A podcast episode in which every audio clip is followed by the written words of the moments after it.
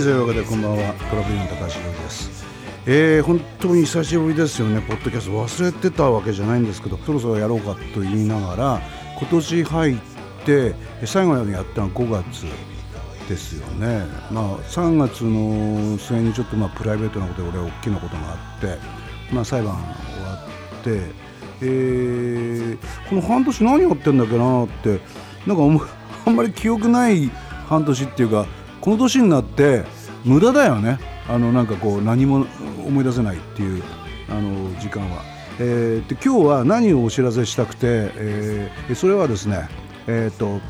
まあ猿もう1か月近く前になりますけどもちょうど1か月ぐらい前ですかね、えー、10月8日、えー、にあの三越劇場あの日本橋の、えー、行きましてね、えー、トラブルのメンバー俺ととギターとベースで3人で行ったんですよ。でそしたらあの会場でまあ美女と男子のファンの方は知ってると思いますけども、え当然それはあの梶田さんっていうね、えー、演出家がですね美女と男子のファンでそれであのブッキングをあのキャスティングっていうかね町田啓太君当然劇団エキザイルですからそのあの梶田さんっていうあの劇団エキザイルっていうかエキザイル関係の本も主に書いてる人でいろいろやってる人なんですけどすごく売れっ子の方なんですけどもね。で町田啓太とそれから前川さんと徳永絵里ちゃんが出るっていうんでね。でまあ見に行こうと、まあ、その前にあのみんな LINE グループで「行きませんか?」っつって言って。で仲間さんと俺が「なんであの俺と仲間さんはあのこのキャスティングから外れたんだろうね」みたいな。まあまあ冗談言いながら、えー、見に行きました。たらあの後ろに脚本家の田淵先生とそれからとメインのディレクターあの美女男子のそれと,、えーと、プロデューサーが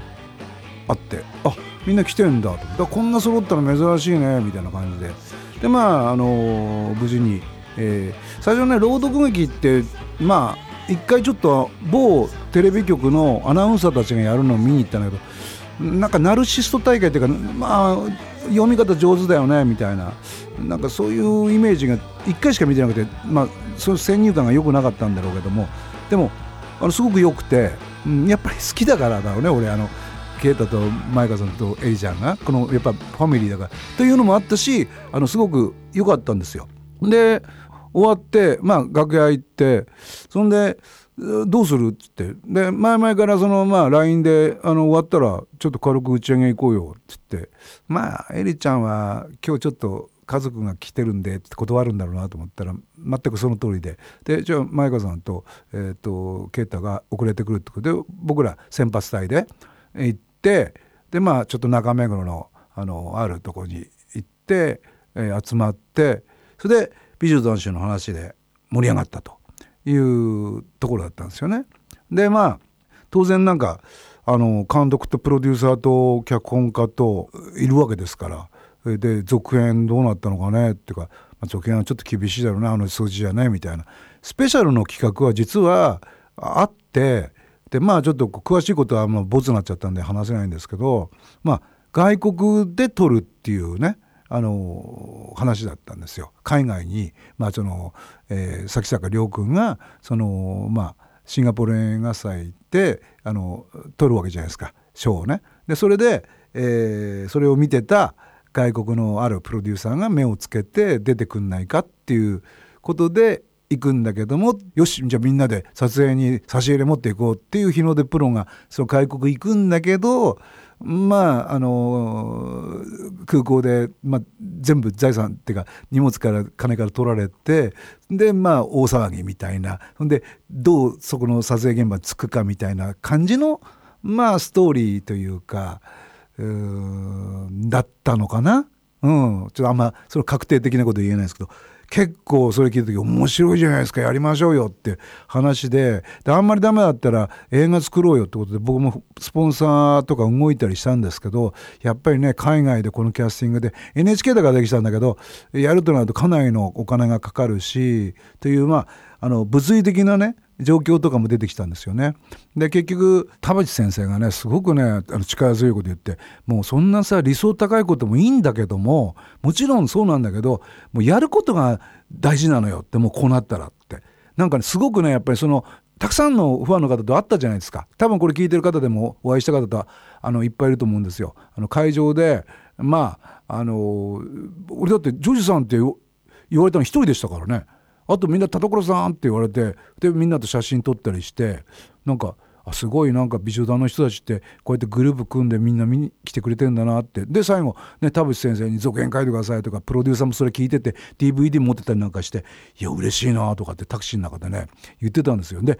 あこれはいい機会になったなと思ってね。で田淵先生がとにかく「やろうよ」ってどんな形でもいいからやることが大事だと思うのよねっつって。で俺も絶対それその方がいいっつって。でまあちょっと乾杯があったみたい。だから啓太と前川さんが遅れてきてですっげえ盛り上がってその日。具体的にじゃあどうすどうしたらいいだろう。とにかくあのねちっちゃな力かもしれないけどみんな少しずつ動こうよっていうことでまあいろいろ NHK の中の内部事情もありますしね、うん、だけどまあそんな形のどうしたらいいかみたいなことも含めて、え今日はちょっと美女男子に特化した、えー、回になってしまいますけども、えー、今日はですねえーまあ、1曲目はあのやっぱり美女男子の中でねあのこのポッドキャストしか聴けないというバージョンで「えーと、ハローマイラブのアコースティックバージョン、え、売ってないんでね流したいなというふに思います。どうぞ「Hello hello my love hello hello my love」夢は叶うもんだね「Oh baby ハローハローマイラー」「ハローハローマイラー」砂漠の中でダイヤモンドを見つけた。この大都会の中で君に出会えたのは奇跡なんだよ。だから歌おう。こんな人混みの中で目と目が合うのは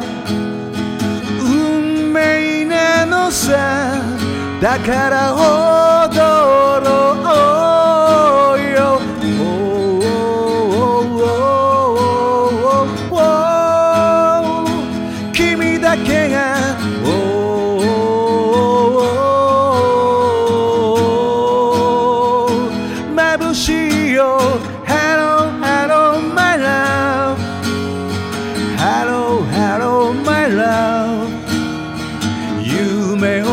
番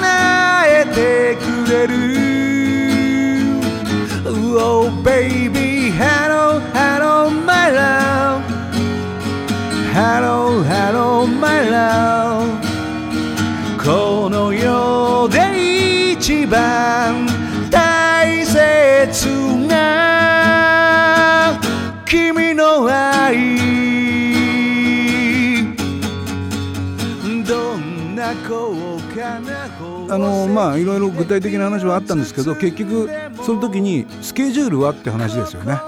うん、でまあ一番俺がミュージシャンなんでスケジュール取りやすいんですけどだから監督とか田所深夜のスピンオフも作りたいんだけどいやそれすっごい嬉しいんだけどあのまずスペシャルやってもうとにかく座長も含めてね仲間さんも含めて啓太とちょっとあの2人がどうなるかってそこがね田淵先生もあの啓太を啓太っていうか先坂亮を男にしたいのよってその一言から始まって「そうだよね」ってあんなあのー、あれだよはっきり言うけどあのドラマの中で一番あの沢渡一子を抱きしめてるあの分量長いの俺だからねっていわゆる田所信也が一番長いわけじゃないですかあの奈落のとこでねギャーッと抱きしめてね。あとは結構ちょっと短いんだからみんなっていう話になって。だからやっぱりあそこはやっぱり落としどころとしてはね一子と亮君がきっちり大丈夫なのかとあのフラフラしてるけどガシッともうそこは男らしくいくシーンをやってほしいねってっていう話になったんですよ。それで田淵先生のそのブログ見たらもうあのその当日のことも書いてあったしそれからあの私なりに動きますみたいなことだったんですよね。で俺もツイッターであ皆さん呼びかけたらそしたら「分かりました」って言って本当に皆さんが盛り上がって分かったんですよ。で今回ね多分ねラストチャンスなんですよ。でかなり確率の低いことだとは思うんですよ。本当に。いろいろちょっと言えないことがあるんですけどその内部のねあの NHK のね。だけどまだワンチャンスあるとすればやっぱり皆さんのあの出し方。でいろいろ皆さんどうやったらいいのかなっていうあのお問い合わせのご相談のってありますけど NHK の正式な窓口からなるべく自分たちの数よりも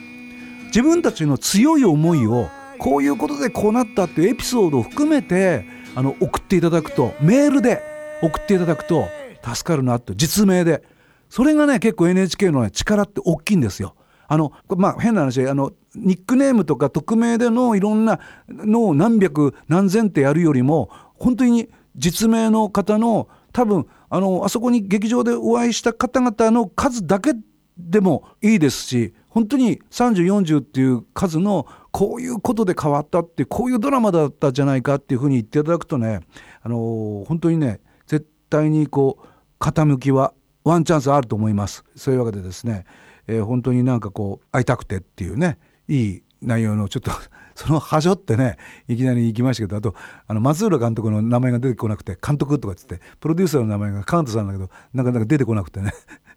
あのプロデューサーとディレクターって飛ばしちゃいましたけどね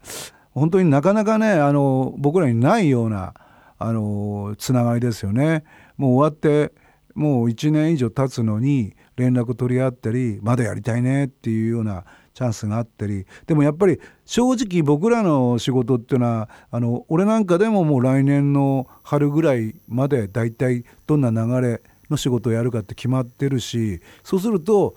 うん今から企画が上がって決まったとしても、うんと、美女男子の実際あの企画が始まったのはもうね一昨年の夏ぐらいで俺が呼ばれたのが11月末ぐらいですから。そこから始まったのが3月とかですから。だから衣装合わせとか書いてもう半年ぐらいはかかるんですよね。だから結局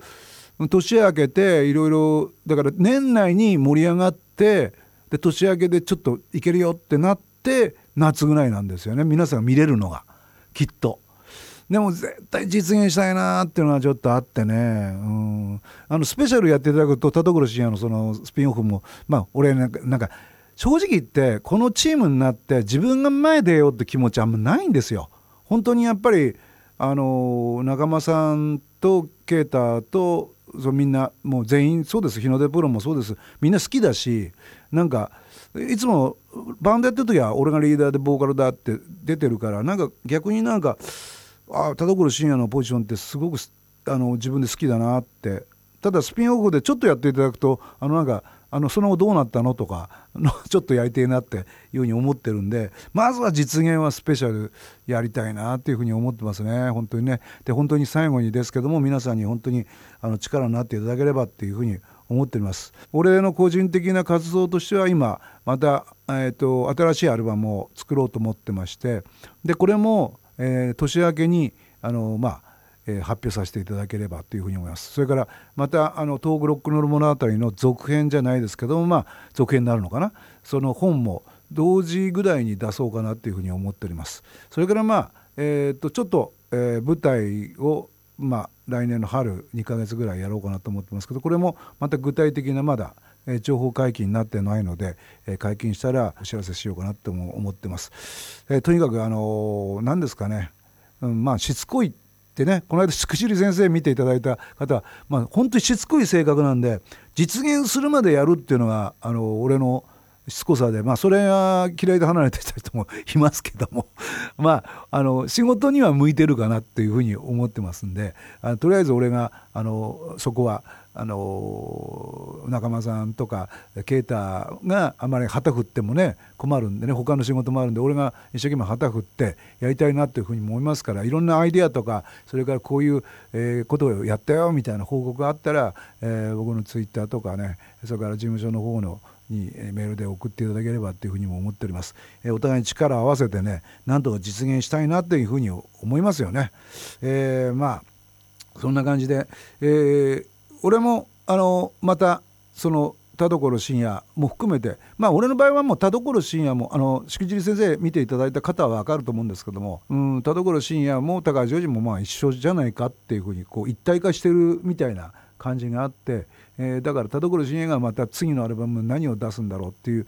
ことで期待していただければあの結構。えー、いい感じのものを作ろうかなというふうに思ってますんで、えー、今度はちょっとこの間のアルバムよりももうちょっと70年代の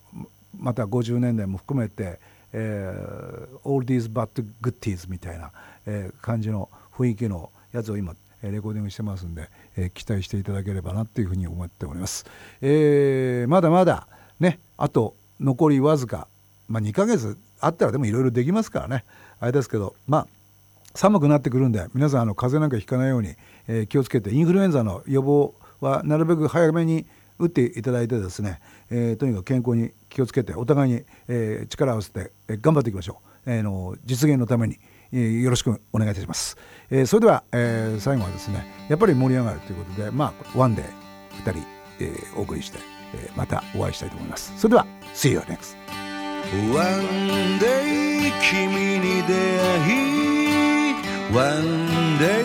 時が過ぎた One day いつの日にか